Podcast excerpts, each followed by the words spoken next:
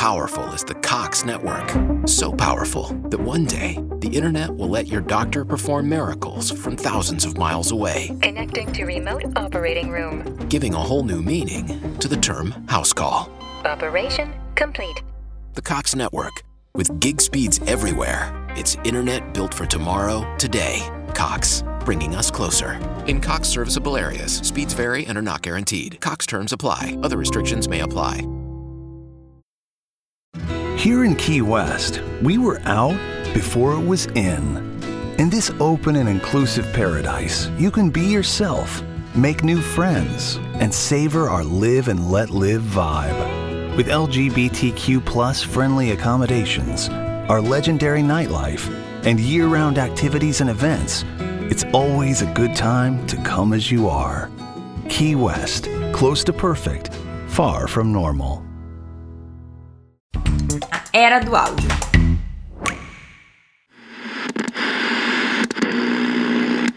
Tá? Em geral, o podcast aumenta o consumo de música porque o podcast está na mesma plataforma onde se consome música. Porque é uma maneira de você estimular a imaginação da criança e ao mesmo tempo também tirar das telas, né? Que é um grande problema hoje. Então, assim, a dizer se apoia em alguns projetos de outros pilares, mas o, o pilar principal é a música. Passa pela música como fio condutor.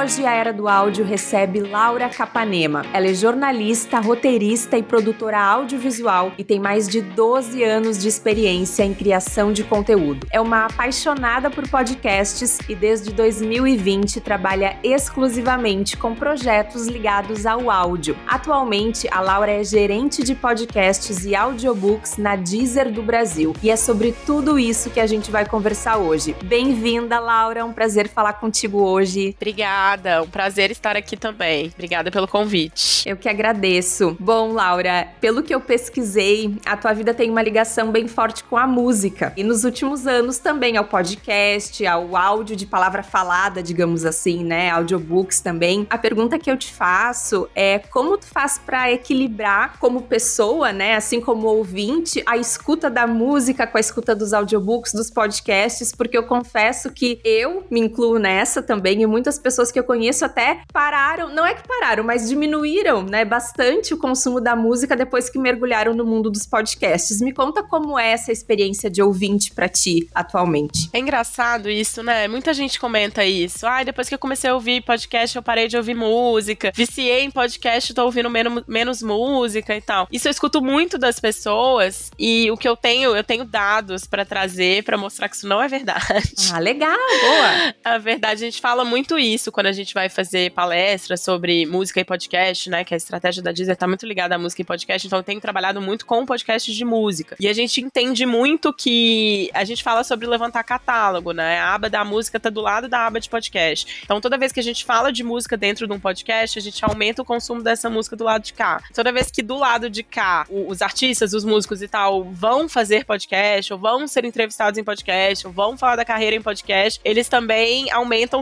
a presença da sua música, né? Então, é meio que dois sistemas que se retroalimentam. E o que a gente entende, assim, de dados, de números da, da plataforma, e até já saíram algumas pesquisas internacionais sobre isso, é que o consumo da música não diminui, tá? Em geral, o podcast aumenta o consumo de música, porque o podcast está na mesma plataforma onde se consome música. Muita gente é puxada para ouvir notícias, né? Pra ouvir documentais, pra ouvir ficção, e às vezes são pessoas que não têm hábito de ouvir música, e essas pessoas passam a ouvir mais música a partir do momento que elas se familiarizam com a plataforma, né? Se fidelizam a uma plataforma. Então, quando me perguntam isso, talvez seja muito da perspectiva de quem só ouviu música a vida inteira e começou a ouvir podcast nos últimos três anos. Talvez ouvintes de música que fossem muito assíduos. E talvez ali, para abrir um espaço para uma mídia nova, talvez teve que diminuir um pouquinho o consumo de, de outra, né? Então, talvez seja essa sensação. Mas é só uma sensação, porque na verdade a maioria das pessoas passam a ouvir mais música a partir do momento que elas escutam podcast. Pelo menos pensando que talvez a gente esteja trazendo pro podcast podcast um público que talvez não fosse tão fiel à música, né? Mas os dados não dizem isso. Diz que uma coisa é muito importante para retroalimentar a outra. Com relação ao meu hábito de consumo, eu já tive essa sensação, porque eu sempre fui uma ouvinte muito é, assídua de música, né? Desde adolescente, dos tempos de MTV,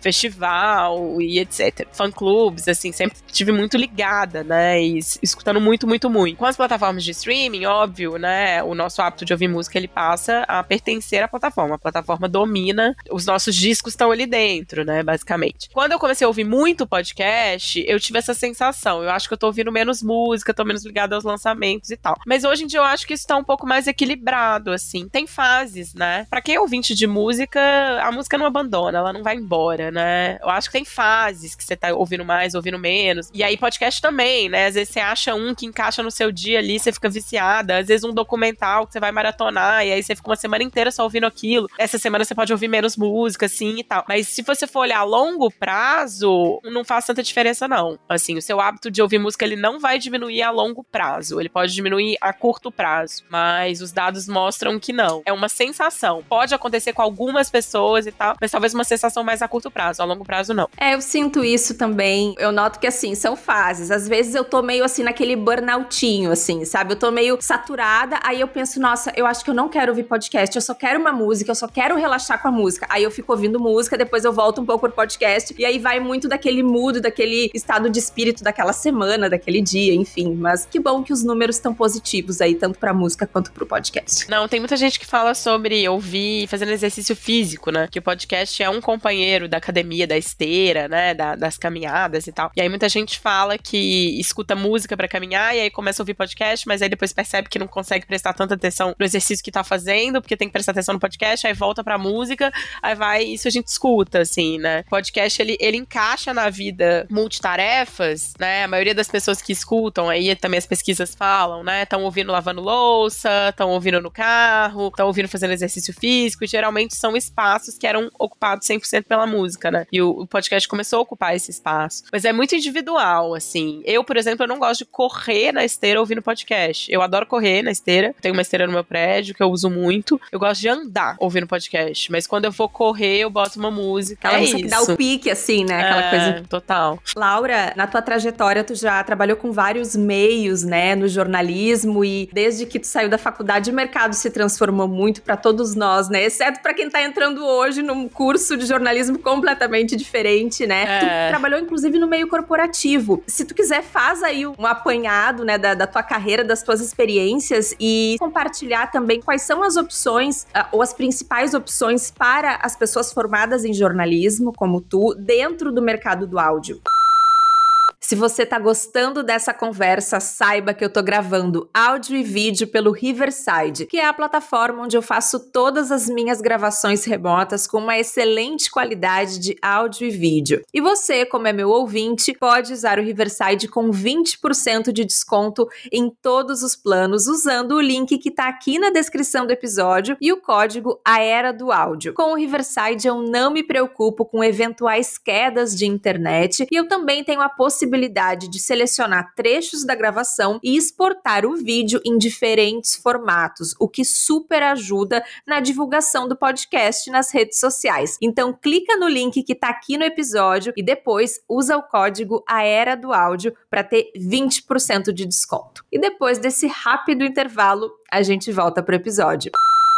Enfim, eu acho que eu fui mudando, né? Minha carreira ela foi seguindo por caminhos que refletem a própria transformação, né, do mundo da comunicação. É muito difícil. Antigamente a gente se formava para escrever em jornal, para apresentar programa na TV ou para apresentar programa no rádio, né? As opções do jornalismo elas eram ou assessoria de imprensa, que era uma outra coisa. As, as opções de jornalismo elas ficavam muito em caixas, né? Hoje em dia a gente vê que profissionais da comunicação estão em diversos campos. E à medida que o mercado foi mudando, a gente foi tentando, né, enfim, foram aparecendo as demandas de trabalho, a gente foi se encaixando nessas demandas e aprendendo junto com a própria mudança do mercado. Eu sou muito reflexo disso, assim. Eu sempre tive muito interesse por várias áreas da comunicação. Eu formei, eu trabalhava em jornal, né? Formei em Minas, sou de Belo Horizonte. Trabalhava no estado de Minas, que era o jornal de lá, quando eu me formei. E logo depois eu fui trabalhar em revista, na editora Abril, aqui em São Paulo. Vim para São Paulo para trabalhar na editora Abril, para fazer o curso Abril. Nunca mais voltei para Minas. E meus primeiros cinco, seis anos profissionais foram escrevendo em revista, repórter de revista, depois editora de revista e tal. Mas era isso, eu sempre gostei muito de texto e era onde eu tinha mais facilidade, mas eu sempre gostei muito de tudo, assim, sempre gostei muito de vídeo, sempre gostei muito de rádio, fui muito ouvinte de rádio. Meu primeiro estágio, na verdade, havia sido em rádio, na OIFM, na saudosa OIFM em Minas. Então, assim, eu gostava da comunicação em geral, assim, e sempre muito atenta ao que estava acontecendo, né? Então, eu fui pro mundo corporativo, eu fiquei seis anos, né, trabalhando em revista.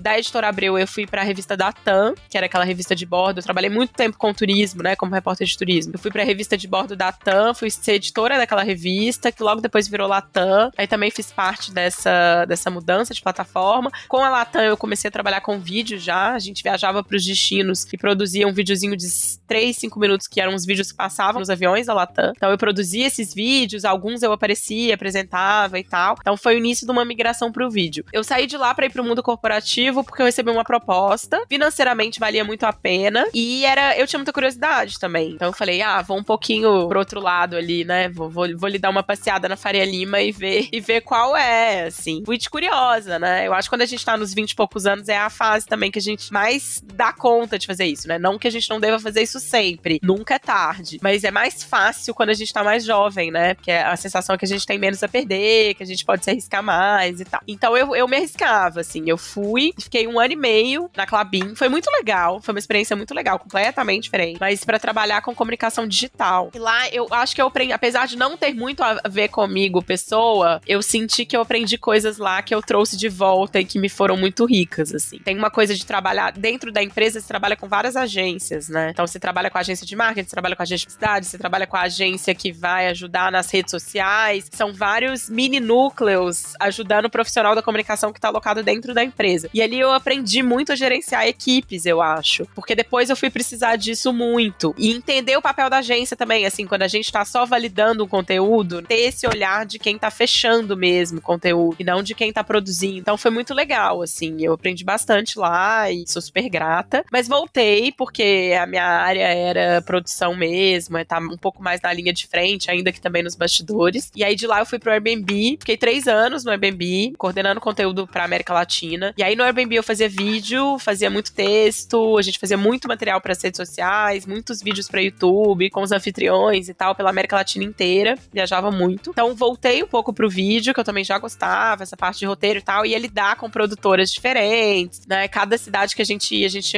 O Airbnb tem como política contratar locais, né? Então era sempre uma produtora local e tal. Então tinha isso de estar lidando com pessoas diferentes já, que era algo que eu tinha trazido da Clabin, assim, essa experiência. E aí fiquei lá, lá eu comecei pela primeira vez, eu fiz podcast, porque tinha em alguns mercados da América Latina o spot de rádio era tão eficaz quanto de vídeo, então a gente começou a produzir alguns spots de rádio em espanhol, contando histórias e tal, como se fossem mini podcasts, que depois eu fui entender que já era podcast, mas eu comecei a entender a produção em áudio especificamente, só em áudio ali. E aí, quando eu saí de lá, no final, assim, eu já era um ouvinte assíduo de podcast. Eu tive um filho pequeno, eu tive um filho, né? Eu entrei no Airbnb, eu já tava grávida. E aí, quando eu saí de licença maternidade, eu comecei, foi, foi uma virada, assim. Comecei a ouvir muito podcast. Muito. Porque é aquela, eu sempre falo isso, quando perguntam, ah, quando você começou a ouvir podcast e tal, sempre tem essa pergunta, né? E eu falo, cara, quando eu tive filho, porque eu ficava em casa com as mãos ocupadas, amamentando, empurrando carrinho, fazendo neném dormir, e eu queria consumir algum conteúdo, e eu não conseguia ler, e eu tinha dificuldade de ver, de assistir, porque tinha que estar sempre olhando, né? Você tem que ficar muito atenta, né? Mãe é povo, né? Um olho ali, um olho aqui. E o podcast encaixou perfeitamente na minha rotina. Então eu ouvia muito, muito. ouvia muita música também, mas ouvia muito. Assim, era aquela, aqueles tempos lendários do Mamilos, quando elas estavam começando, 2018 ali. Ouvia muito podcast. Eu lembro, tem muito essa lembrança. A gente passa tardes inteiras ouvindo. E aí me apaixonei. E aí foi aí que eu fiz a virada, assim. Já trabalhava muito tempo com texto, vídeo, foto, né? Foto também. Fiz curso de fotografia e tal. Tinha uma noção de imagem. Gerenciava equipes de fotografia, né? Pelo Airbnb também. E aí apareceu uma oportunidade no UOL, que eles estavam. Começou a pandemia, né? Foi um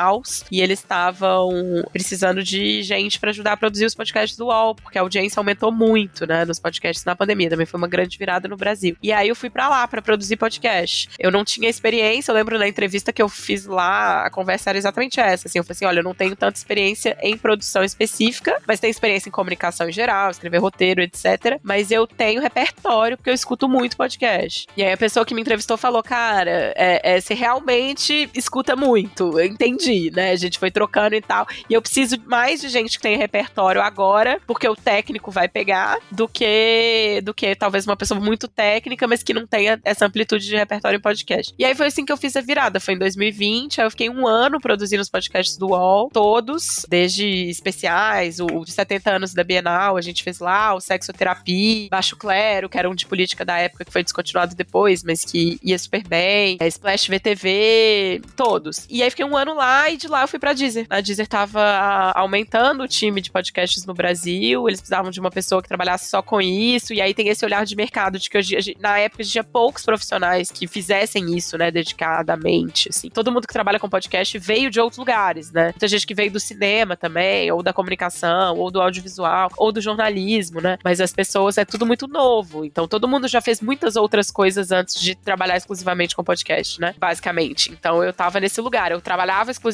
mas já tinha feito várias outras coisas, e eles tinham dificuldade de achar pessoas que estavam trabalhando exclusivamente com podcast dentro de empresa e tal, que tivesse esse olhar mais amplo. E aí eu fui pra Deezer pra ocupar esse posto, né? Então hoje eu sou gerente de podcasts, tô há quase dois anos já. E aí fiz a virada total, trabalhando exclusivamente com áudio, né? Ainda faço bastante roteiro, né? Nada se perde, mas o produto final é o áudio. E o que que tu vê, assim, pros jornalistas hoje na, na Deezer ou em produtoras parceiras com as quais vocês trabalham, assim? Quais são os cargos que as pessoas formadas em jornalismo podem ocupar hoje em dia no, no mercado do áudio, na tua visão? É, eu acho que produção, um bom jornalista é quase sempre um bom produtor, né? Isso é muito claro, assim. Essa coisa de você ir atrás da notícia, de você ter que falar com bastante fontes, fidelizar as fontes, conversar com muita gente para conseguir a informação que você quer, né? Jornalistas geralmente são pessoas muito boas de, de comunicação, de relacionamento humano, não só de escrita. Às vezes é, você é até muito melhor nas outras coisas e não tanto na escrita. E a produção pede muito isso, né? Produção pede bom relacionamento, boa capacidade de comunicação, gerenciar vários pratinhos, resolver as coisas rápido e tal. Então eu acho que bons jornalistas sempre são bons produtores, em geral. Então a produção do podcast engloba bem um bom jornalista,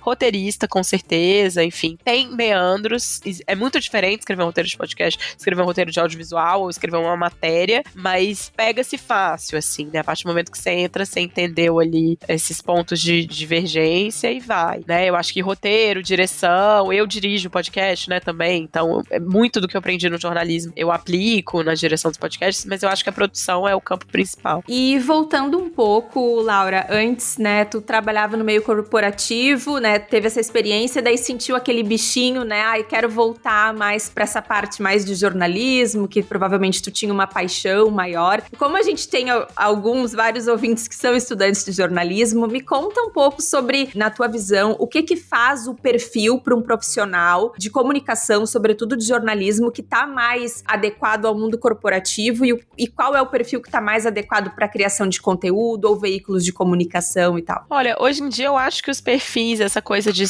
de você ter um perfil que se encaixa numa caixinha, tá um pouco mais sei, assim. Eu acho que isso ficou um pouco antigo, sabia? Eu acho que profissionais mais plurais, eles cabem bem em ambientes diversos. Eu acho que tem menos a ver com perfil e mais a ver com vontade, com desejo, onde você se sente mais feliz, sabe? Porque, não sei, perfil depende muito, assim, qual que é seu campo de interesse, né? O que, que você tem vontade de fazer? Você gosta de se relacionar com as pessoas? Você gosta de trabalhar com gente? Ou você gosta de trabalhar numa parte mais de, de pensar, de escrever, de silêncio? É um assunto que você se interessa? Você gosta de estar na frente das câmeras? Você gosta... Acho que vai mais por aí, assim, o que, que você gosta de fazer, assim, sabe? Porque eu acho que é isso, assim, é pessoas que têm perfis muito é, extrovertidos, que tendem a se dar muito bem na frente de uma câmera, também podem se dar muito bem atrás, exatamente pelo perfil extrovertido, que você tem que equilibrar muitos pratos ali da produção, você também se encaixa ali, né? Então acho que, não sei, eu acho que tem um pouco mais a ver com o que você gosta mais, assim, sabe? É claro que a gente tem os clichês, né, no mundo corporativo, as pessoas tendem a ser um pouco mais sérias, as buchas que você carrega são muito mais diferentes, você lida com, enfim, às vezes você tá numa empresa de capital aberto, tem acionistas, você precisa produzir alguma coisa relacionada, conteúdos para esses acionistas, enfim, depende muito, né? Tem uma hierarquia dentro do corporativo, tem hierarquias muito bem estabelecidas, mas mesmo isso está mudando, né? A coisa da, da estrutura dos times, de chefia, de gerenciamento de equipe, tudo isso está ficando cada vez mais horizontal, né? Principalmente nas empresas gringas, assim, as empresas internacionais que estão aqui no Brasil, elas estão trazendo muito essa cultura, assim, de ambientes mais horizontais, mais multitarefas um pouco, mas mais, mais multitarefas no sentido de você tem um escopo um pouco mais amplo de trabalho, mas que se encaixa ali com o que você quer, com o que faz sentido dentro da equipe, mas delegam mais, então você tem mais responsabilidades, mesmo não sendo chefe ou não estando num posto alto. Tem muitos lugares que fazem home office ou esquema híbrido, então você também tem muito mais liberdade de horário, tem mais liberdade de gerenciamento do tempo, você controla isso melhor, né? Há uns 10 anos atrás, no corporativo, o gerenciamento do tempo pertencia a seu chefe, assim, eu vivi isso, né? Minha chefe tinha minha agenda, ela que.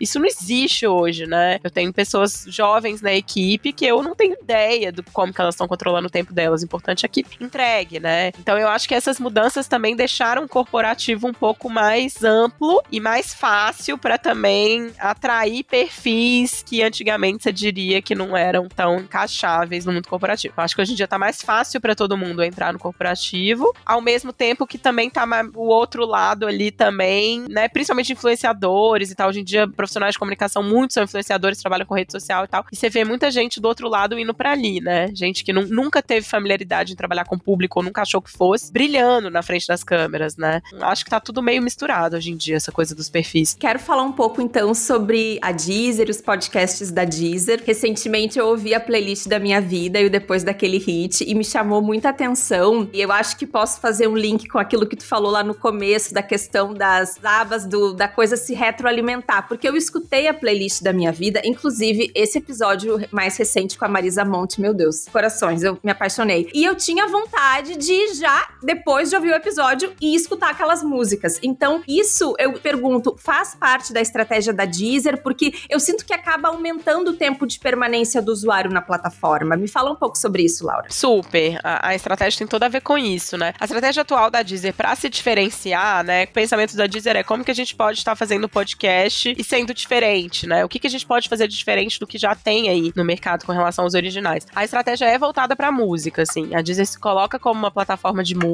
assim, a música é o principal, nasceu como uma plataforma de música, né? Então, assim, onde a, a Deezer coloca energia mesmo é em patrocínio de festivais, é em projetos de super fãs, fazer com que o ouvinte, o fã, esteja mais próximo do artista, né? Do ídolo, trazer sempre projetos e conteúdos de música que sejam originais, que estejam só ali, para poder fidelizar o público da música, né? A estratégia, ela é voltada pra música, por isso que a gente tem feito cada vez mais podcasts musicais. A gente até lançou recentemente o jogo de cartas, não sei se, se você já ouviu, é uma parceria com a Rádio uhum. Novelo com o Instituto Update. Comecei a ouvir. Que é uma história super importante da política, né? Uhum. Sou suspeita para falar porque eu sou uma das grandes entusiastas dessa história e como da importância que a gente que essa história tem, né, pro Brasil, enfim, acho que todo mundo tem que ouvir, todo mundo tem que saber. Então, assim, a Deezer se apoia em alguns projetos de outros pilares, mas o, o pilar principal é a música. Tanto quando a gente fechou o jogo de cartas, que foi em 2021, essa estratégia ainda não estava tão clara. Hoje em dia tá mais clara ainda. O que a gente tá lance, fechando por agora, tudo tem a ver com a música, assim, passa pela música como fio condutor. Mas aí parte da nossa criatividade pensar o que, que dá para fazer com música, né? Dá pra gente entrevistar pessoas de diversas áreas pelo pilar da música, como dá também pra gente contar histórias é, é, é, tenham a ver com a música, né? Que é o depois daquele hit, assim, pessoas que fizeram muito sucesso de repente. Me conta um pouco dos dois podcasts. É, o depois daquele hit, eu também sou suspeitíssima para falar, porque eu amo, mas a ideia é uma ideia que veio do Zeca Camargo. O Zeca é parceiro nosso há muito tempo, a gente já trabalha com ele, e ele falou: Eu tenho muita curiosidade de saber o que acontece com bandas e artistas que fazem muito sucesso, estouram com uma música e depois desaparecem. Então, aí quando ele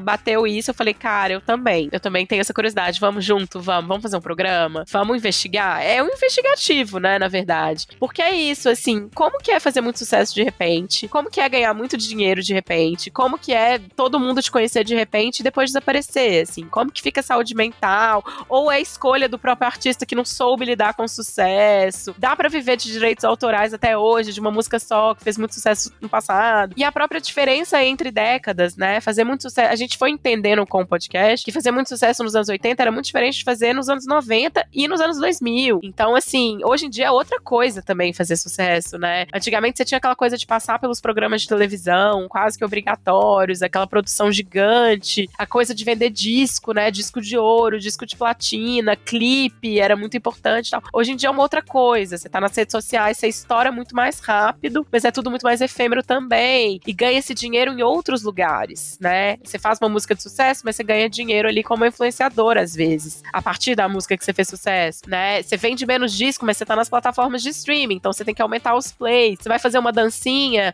no TikTok. É, tá tudo interligado. Então é uma outra coisa. Então, com esse podcast, a gente quis contar um pouco o que, que é fazer sucesso nessas décadas todas. A gente tem todas as décadas ali, né? Músicas muito antigas, músicas mais recentes. E saber a história dessas pessoas mesmo. Contar histórias de seres humanos, assim, que flertaram com o sucesso ou entraram de cabeça no sucesso. Entender como é. E foi muito legal, assim, o retorno do público foi muito legal. É o nosso podcast de mais audiência, assim, até hoje. A gente quer muito fazer uma segunda temporada. A gente tá aí tentando, enfim. A gente já tem a lista de músicas que a gente quer e tal. Vamos ver se vai rolar. Mas depois daquele hit é essa história. A gente lançou ele no ano passado.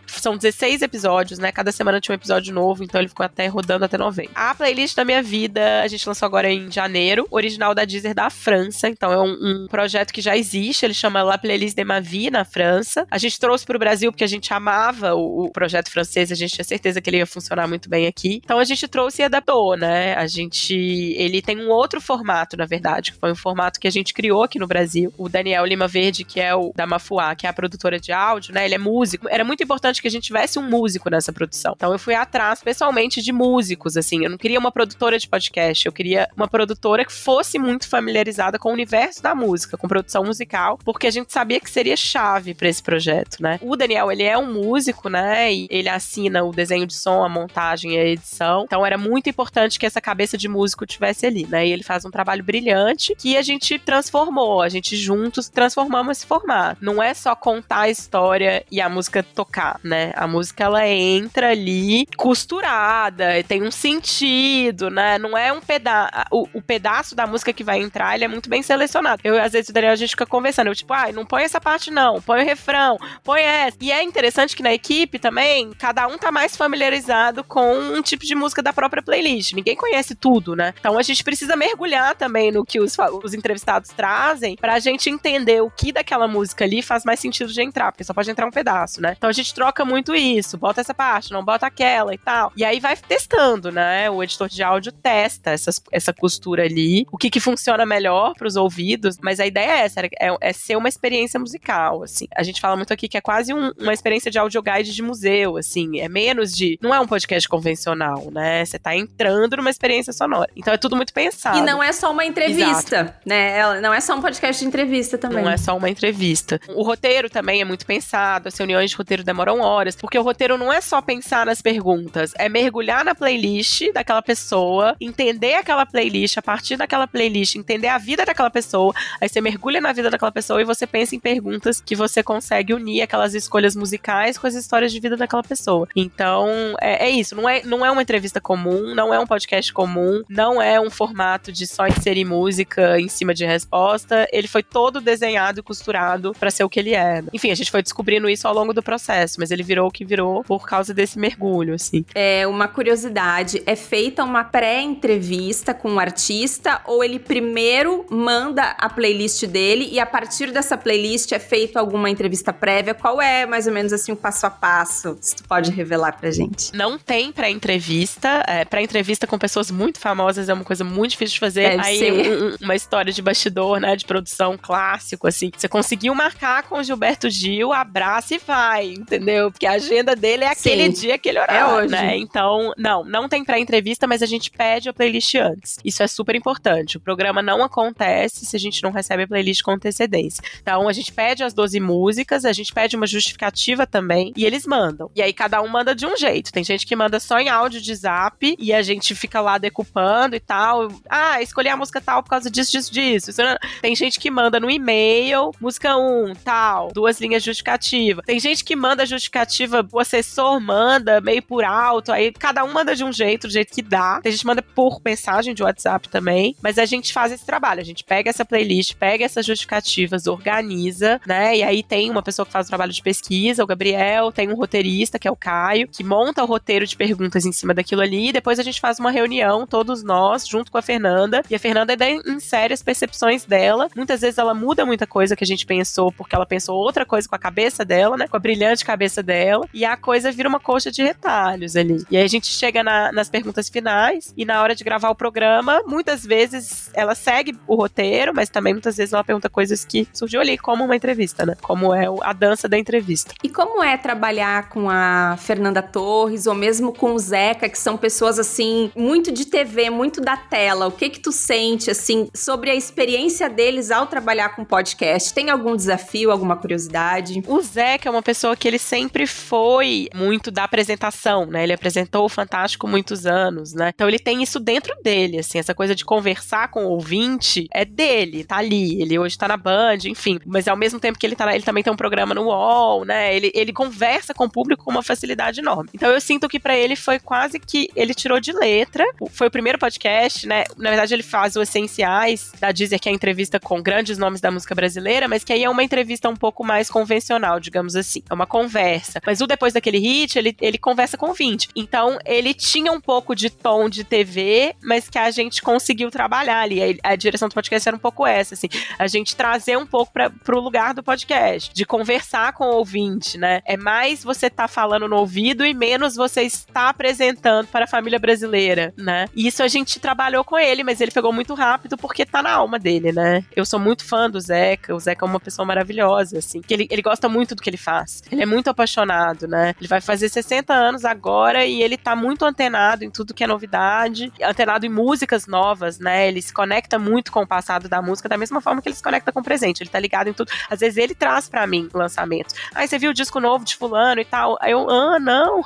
Ontem mesmo ele mandou um no, no WhatsApp que eu não tinha visto ainda. Então isso é muito admirável nele, assim, como ele continua caminhando no presente, assim, e, e muito curioso, assim, muito apaixonado pelo que ele faz. Então ele abraça os projetos e vai, assim. Ele se tornou um grande amigo. A Fernanda, ela ouvia muito audiobook, mas ela também ainda não era adepta do podcast. Ela até fala isso nas entrevistas que ela deu de lançamento do podcast, né? Ela falou ela estudou italiano na pandemia, então ela ficava ouvindo os livros em italiano em audiobook. Então ela ouvia Helena Ferrante, ouvia Umberto Eco, pirou lá no italiano. Então ela sempre foi muito adepta de audiobook, gosta muito de áudio, ela entende o poder do áudio perfeitamente, mas podcast em si, ela ainda estava descobrindo, ainda estava entendendo e tal. Então a gente fez um pouco esse trabalho com ela também, né? De, de trazer o podcast para ela. A gente mandou muitas referências de podcast antes da gente começar a gravar. E aí ela se apaixonou, porque podcast é isso, né? Você se apaixona. Não tem, você começa a ouvir, você vai. Eu, eu acho que é um caminho sem volta, assim. Conheço pouquíssimas pessoas. Muita gente que ainda não tem o hábito de ouvir, mas porque não começou mesmo, ou não encontrou um podcast para chamar de seu e tal. Mas a maioria das pessoas, quando gosta, vai. Tanto que é um público que só cresce, né? Então hoje em dia ela é bastante ouvinte, usuária, e foi muito legal. Ela adorou fazer. Ela fala que entrevistar cansa, né? Porque entrevistar tem que se doar, é muito cansativo, assim. Eu acho que as, as pessoas que estão ouvindo não têm ideia do trabalho que tem, assim, do trabalho que dá. Tanto de pré-produção mesmo, a edição, é muito trabalhoso, assim, é muito trabalhoso. E a, a, Fernanda também, ela, ela conta que ela se surpreendeu com a energia que gasta, mas e, ao mesmo tempo com prazer, assim, ela tem um prazer imenso de fazer e tal. E ela tá bem feliz com o resultado, assim como todos nós, né? A gente tá, somos todos muito felizes. Esse podcast é uma alegria, né? Eu tô amando também a entrevista com o Gregório, com o Gil, todas tão maravilhosas. Eu gosto muito da maneira é. como ela entrevista, o jeito dela. Nossa, eu sou muito fã da Fernanda Torres. Ela é uma. É ela ali, né? Uhum. Tá ali. Eu acho que a coisa de ser atriz também é bom, facilita. Você tem muita facilidade para entrar em diversos mundos. A, a, profissão de atriz, de ator, traz isso. Assim, um dia você é uma senhorinha de tal classe social, outro dia você é uma enfermeira, outro dia você, é um, você tem que fazer laboratório de luta livre. Eu acho que quem é ator por si só já é muito apaixonado por essa coisa de mergulhar em mundos diferentes. E com esse podcast a gente mergulha numa playlist muito diferente de um programa para o outro. São muitos mundos ali, né? Você vai do Pablo Vittar a Gilberto Gil ao Siddhartha Ribeiro, que é um neurocientista.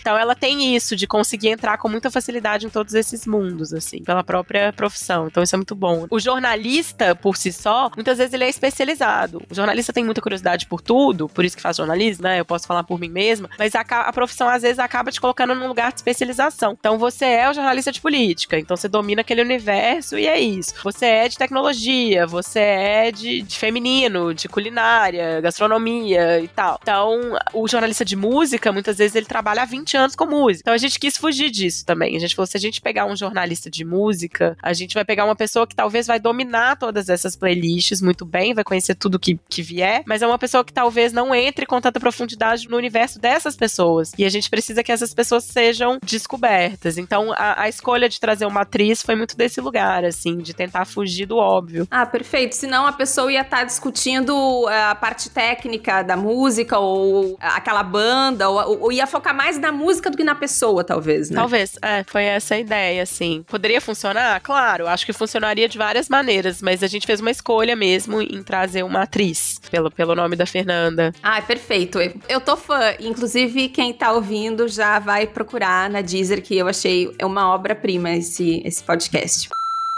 Eu tô interrompendo a entrevista bem rapidinho para te fazer um pedido muito importante. Se você tá gostando da era do áudio, vá ao seu tocador de podcast favorito e siga ou assine esse podcast. Essas coisas como deixar seu follow, deixar seu review são muito importantes. Assim, os aplicativos de podcast mostram esse programa para mais pessoas. Por exemplo, se você tá ouvindo pelo Spotify, além de seguir, também pode deixar umas estrelinhas lá pra gente. Obrigada por ajudar esse podcast a crescer. E falando de outros podcasts originais da Deezer, né? Tem dois podcasts infantis. Um deles eu ouvi, achei uma graça, né? Tem a incrível nave sonora e palavra contada em histórias, né, Laura? Fala um pouco desses podcasts e como foi para ti colocar o teu olhar de mãe também nessas obras. É, eu adoro também podcast para criança. Eu acho que as mães e pais têm que descobrir podcast, porque é uma maneira de você estimular a imaginação da criança e ao mesmo tempo também tirar das telas, né? Que é um grande problema problema hoje. É o maior problema, eu acho, da parentalidade. É o que, que a gente faz com as telas, né? A gente libera, não libera, libera mais ou menos, mas a criança vicia muito rápido. É muito complicado a coisa da tela, né? Principalmente vindo de um período de pandemia que as crianças ficaram tanto tempo em casa. Eu sempre gostei de, de áudio desde pequena, né? Enfim, eu lembro que eu tinha, que eu ouvia historinha disco que eu comprava na banca. Você lembra? Não sei, anos 90. Tinha eu tinha do sítio do pica-pau amarelo e tinha umas outras histórias, mas o sítio do pica-pau amarelo eu amava. Eu tinha o CD. Não sei se era o mesmo. É, eu tinha da turma da Mônica. Eu amava.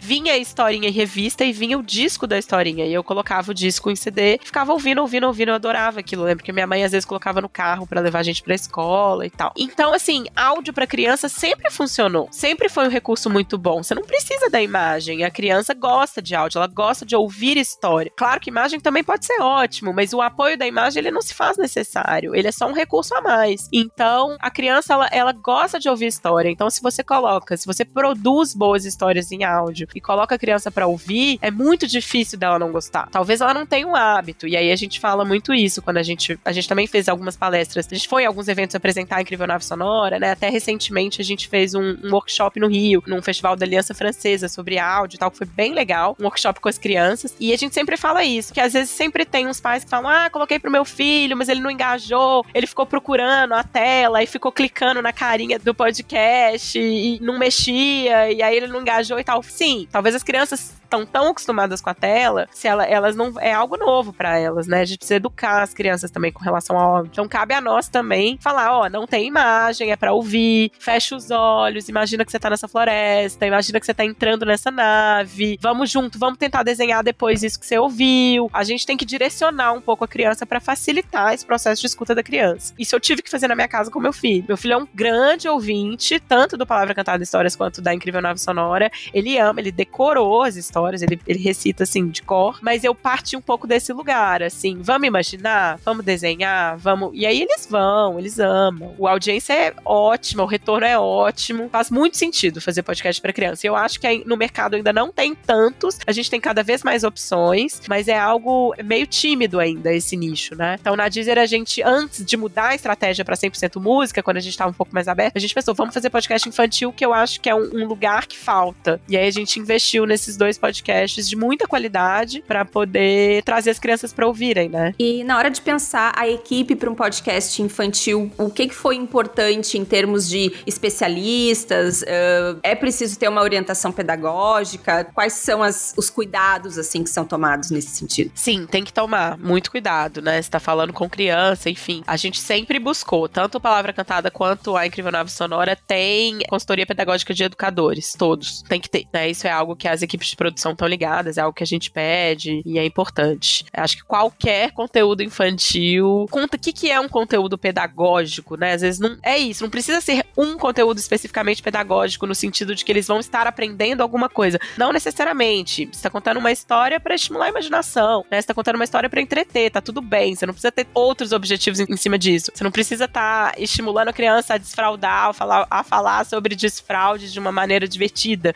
Ou você não precisa estar tá com uma lição de moral sobre, enfim, aceitar a diversidade através de uma história diversa. Tudo isso é ótimo, né? Mas não precisa ter esse objetivo. Você tá contando só uma história, mas ao contar uma história, você tem que tomar muito cuidado para que você toque em pontos que sejam pontos que sejam importantes e, e tomar cuidado para não dizer coisas que não são legais de serem ditas para criança. Nós adultos a gente esquece disso o tempo inteiro, né? Porque a infância ficou há muitos anos atrás. Então a gente escorrega muito, né, na comunicação com a criança. E isso é normal também. Tem muitos adultos que não têm também, né? Antes de ter filho, muitas vezes você não tem contato com outras crianças também, né? Então a gente também aprende muito isso ao ter filho. Então é muito importante que a gente tenha pessoas é, é, próximas que estejam familiarizadas com o universo infantil e que tenham esse olhar pedagógico. Embora o produto em si não precise ser pedagógico. Laura, a Deezer é uma empresa francesa, certo? Em relação à estratégia da Deezer para o mercado brasileiro e para o mercado europeu ou mercado da América Latina, ela é muito diferente ou ela está majoritariamente ligada a, por exemplo, podcasts com um cunho musical? Fala um pouco como é que é, se tem alguma diferença do Brasil e de outros países para a empresa. É, não, atualmente a estratégia que a gente segue de, de conteúdos musicais é uma estratégia global. A gente segue um posicionamento global mesmo, de posicionar a Deezer a conteúdos musicais de forma geral. Então, da mesma forma que acontece aqui, é o que está acontecendo na França também, pelo menos até o momento. Em relação aos shows originais, né? O que a empresa procura? Claro, a gente já falou da música, mas o que, que faz um show ser interessante, um podcast ser interessante para se tornar um original, ou até mesmo criadores que tenham interesse em produzir um podcast que esteja ligado ao universo musical? Como eles podem fazer? Eu acho que você tem que pensar se sua história, se o que você tem a dizer, ou a proposta, ou o seu formato, seja de fato original, né? Chama original porque a gente acredita que é original. E a gente quer fazer algo que faça diferença, a gente quer contar alguma coisa que ainda não foi contada, ou algo que já foi contado, mas num formato diferente. Tem que ter algo especial ali, sabe? para virar um original, assim. É, é, um pouco por aí, eu acho. Mas, para além disso, a gente também tá conectado com alguns objetivos estratégicos de marca, de público, de audiência, de atração. Então, também tem que estar tá ligado a isso, né? Tem que ter uma identidade de marca muito clara, muito, né? Tem que conversar com o que a marca acredita. E às vezes tem alguns objetivos específicos de alcançar um público tal tal. Então a gente vai para um conteúdo que encaixe com esse público também, né? Então é, é, sempre um combo das duas coisas. Assim, existe uma estratégia de marca sempre, que tem esses objetivos e focos e etc. E o outro lado é um lado da originalidade, da gente tentar fazer diferente mesmo. Sim, e dentro dos originais existem categorias uh, em relação aos acordos que vocês fazem com produtoras, com criadores, algo que tu possa compartilhar comigo. É, não, os acordos são muito diversos, assim, às vezes as pessoas perguntam como que eu faço para ter um original da Deezer e tal. Existem os dois modelos. A gente tem um modelo que é apresentem projetos para nós e a gente compra o seu projeto, e aí o projeto é seu, mas é um original nosso. Ou a gente tem as nossas ideias, os projetos que são nossos, né, propriedade intelectual nossa, como é o caso da playlist da minha vida, e a gente contrata pessoas para realizarem pra gente. O depois daquele hit também é a mesma coisa, propriedade intelectual nossa. E aí a gente pode contratar tanto uma produtora só quanto vários freelancers, mas a coisa é nossa. Então tem esses dois lados, assim, ou você vai trabalhar pra gente por encomenda, ou você vai ter a sua ideia comprada por nós. No caso da Rádio Novela é o contrário, é a ideia deles que a gente comprou. A playlist da minha vida é uma ideia, e o Depois daquele hit são ideias nossas que a gente é, é, contratou pessoas para fazerem, realizarem pra gente. E a, a, Incrível Nave Sonora também foi uma ideia do, do, Fernando, né, que é o produtor que, vende, que a gente se apaixonou, vendeu pra ele. Claro que é sempre uma cocriação, tá todo mundo criando junto de alguma maneira, mas são modelos de negócios diferentes. Então, as duas coisas podem funcionar. Assim, se você é um bom profissional do mercado e tal, tanto de produção, de roteiro, de edição, e você quer trabalhar com a gente, é isso. A gente aceita currículos etc. E às vezes a gente monta essas equipes para projetos nossos. Ou se você já tem uma ideia e acha que a sua ideia pode ser, se transformar no original, apresenta pra gente que a gente compra a sua ideia. Às vezes a gente precisa mudar alguma coisa ali no meio do caminho, mas isso tudo é em comum acordo. São vários modelos mesmo. Cada podcast parte de, um, de uma coprodução que ela é montada de uma forma diferente. E no teu dia a dia, quais são os teus principais desafios gerenciando os audiobooks e podcasts da Deezer? O que que tu tem para contar assim da tua rotina, que são as coisas que tu mais gosta de fazer ou coisas que são ainda mais difíceis? Eu também me pergunto como é que foi essa virada, né, de pensar não só uma audiência como se fosse uma audiência de leitores e ouvintes jornalísticos, mas uma audiência que também é um consumidor, que também é um usuário, né? Tem ali a sua jornada do consumidor e tal. Enfim, como que é para ti estar neste cargo hoje? Ah, eu adoro, eu adoro, porque tem a pluralidade, né, que eu gosto do jornalismo mesmo, que é estar lidar com assuntos diferentes e temas diferentes. Eu adoro estar trabalhando com infantil ao mesmo tempo que eu tô trabalhando com de música e ao mesmo tempo, enfim, esse foi o início da estratégia. Agora que a gente mudou só pra música, a gente tá falando de música, mas os formatos são variados. Então pode ter um true crime de música, né? Uma história de uma banda que perdeu um disco e blá. A gente pode estar tá falando, fazendo entrevistas com pessoas muito interessantes que vão falar das suas vidas por um viés musical. Então muda, os formatos são muito plurais. Enfim, você pode estar tá contando uma notícia e fazendo música ao mesmo tempo. Você pode estar entrevistando uma pessoa através da música. Você pode estar contando histórias de mistério que são relacionadas ao mundo da música. Então, é, eu gosto dessa pluralidade e gosto muito de música, né? Para mim faz muito sentido trabalhar com conteúdo musical também e ao mesmo tempo também ter essa liberdade de poder usar em formatos e, e, e contextos e tudo mais. E a coisa do pluralidade de equipes também. Gosto muito de gente, né? Não é à toa fazer jornalismo, então lidar com pessoas diversas, de universos diversos. A gente troca muita ideia, eu aprendo muito com todas as equipes sempre. Então é algo também que me dá muito prazer, embora também seja bastante desafiador, né? As pessoas também são muito diferentes e têm demandas diferentes e tem forma. A gente tá sempre ali tendo que equilibrar muitos pratos também. Mas eu gosto, no geral, eu gosto e muito. E antes da gente encerrar, me fala um pouco sobre o jogo de cartas. Antes a gente começou a falar, né, desse podcast, que é em parceria com a Rádio Novelo. Conta um pouco pra gente sobre o que, que ele trata. É, o jogo de cartas conta a história. Eu sou suspeitíssima também, porque eu acho muito importante. Acho que todo mundo tem que ouvir, escutem, porque tá lindo. É uma pesquisa de um ano, uma pesquisa super intensa e profunda nos arquivos, assim, e noticiários do Brasil. A gente conta a história do lobby do batom, né? Que é sobre como um grupo de mulheres, nos anos. há 36 anos atrás, se reuniu, mulheres que eram muito divergentes entre elas, se uniu para poder lutar pelos direitos das mulheres, né? Então elas mudaram uma série de leis, leis com relação à igualdade do homem e da mulher no, dentro do casamento, leis sobre registro de filhos. Antigamente você não podia registrar seu filho se você não fosse casada com um homem. Isso era até outro dia, gente. Raízes da Lei Maria da Penha também são dessa época, da violência contra a mulher, a licença maternidade de 120 dias. Então, uma série de direitos que a gente tem hoje, que são essenciais, né, para nossa sobrevivência, eu diria, que foram conquistados nessa época. E isso faz muito tempo, e ao mesmo tempo tem pouquíssimo tempo. Então, e essas mulheres mandaram uma carta. Elas escreveram uma carta reivindicando esses direitos, entregaram para Ulisses Guimarães, que era o presidente da Câmara na época. Elas tinham negociado com o Tancredo Neves logo 20 anos, logo após a ditadura, assim, o Tancredo tinha falecido e aí elas tiveram que negociar com o Sarney logo depois. Então é uma história muito cheia de reviravoltas, assim, e muito interessante, e ela quase que foi apagada da nossa memória, né? Então com esse podcast a gente tenta resgatar isso. Quem foram essas mulheres? Elas estão aí, muitas ainda atuam na política, a Benedita da Silva é um grandíssimo exemplo, outras foram para outras áreas, enfim, mas são mulheres, quem são elas? E, e colocar elas para contarem a própria história. Então elas contam a própria história, como elas reuniram, como elas se juntaram, o que, que elas pensavam, quais eram as divergências. E aí temas como aborto, violência, é, violência de gênero, violência doméstica, violência de gênero em geral, violência doméstica, desigualdade, desigualdade salarial,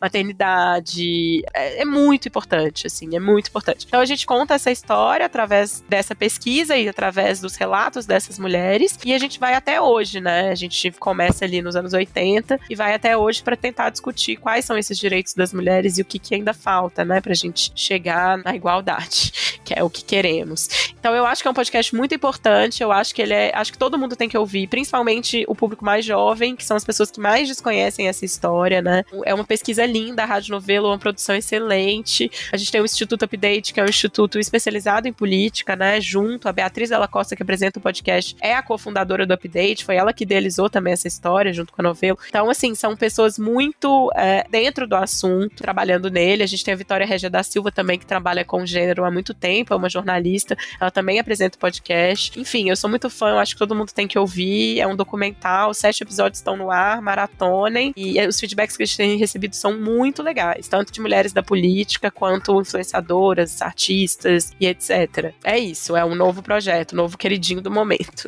Eu comecei a ouvir, ainda tô no começo e não conhecia essa história. Inclusive, eu fiquei muito, muito surpresa. Era possível o homem, se ele achasse que a mulher estava, não estava performando bem, né, no lar, ele podia exigir que ela se demitisse ou que algo, algo do gênero, né, que ela saísse do trabalho dela, caso ela estivesse deixando a desejar em casa. Eu acho que, que isso é falado no primeiro ou no segundo episódio, não me recordo. E são coisas que, na verdade, são recentes, é. sabe? Tipo, sei lá. Não, é né? é chocante, né? Se não fossem essas mulheres, talvez a gente não tivesse tido essas mudanças na legislação e isso ainda tivesse na nossa Constituição, essas, todas essas histórias, né? Então é algo muito importante. O que elas fizeram realmente mudou nossas vidas, né? Muito importante. Nossa, sim, sem, sem comentários. É um trabalho jornalístico muito, muito bem feito. Não vejo a hora de, de terminar o podcast também. Recomendo a todos e depois eu vou deixar esses podcasts que a gente citou depois vão estar aqui na descrição do episódio para quem quiser ouvir. Bom, Laura, foi um prazer falar contigo. Adorei a nossa conversa. E eu quero te convidar a deixar aí arrobas ou, bom, os podcasts que a gente já falou, né? Convidar o pessoal para ouvir, enfim.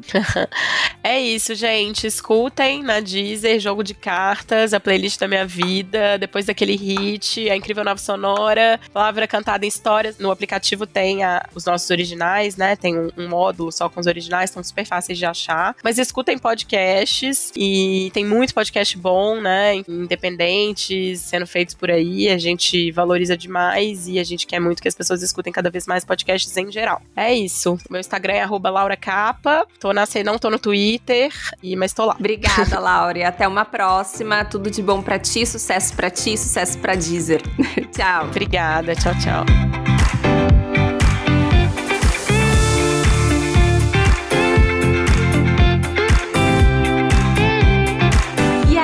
Gostou dessa conversa? Se você quiser trocar uma ideia sobre áudio e comunicação e acompanhar a Era do Áudio nas redes sociais, é só seguir arroba a Era do Áudio lá no Instagram. E eu tô em todas as redes sociais como arroba Ananda Garcia. O nosso e-mail é aeradoaudio.gmail.com. Até o próximo episódio. Tchau!